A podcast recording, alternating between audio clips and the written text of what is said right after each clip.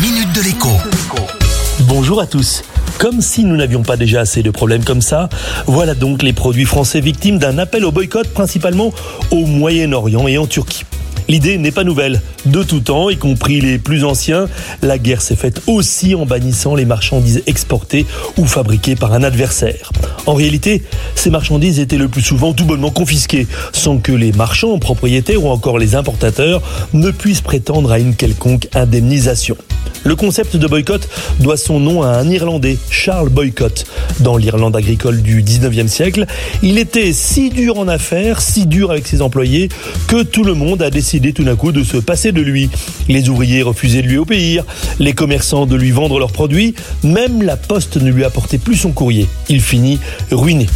Aujourd'hui, le boycott est sanctionné par les traités, par l'Organisation mondiale du commerce et tout simplement aussi par les contrats qui lient importateurs et distributeurs. Encore faut-il pour cela que la justice s'en mêle et cela peut durer parfois très longtemps. Attention, à plus petite échelle, celui qui lance un appel au boycott peut être poursuivi en justice et dans certains cas condamné à indemniser les pertes de celui qui l'a visé. En somme, l'histoire banale de l'arroseur arrosé. À demain. La minute de l'écho avec Jean-Baptiste Giraud sur radioscoop.com et application mobile Radioscoop.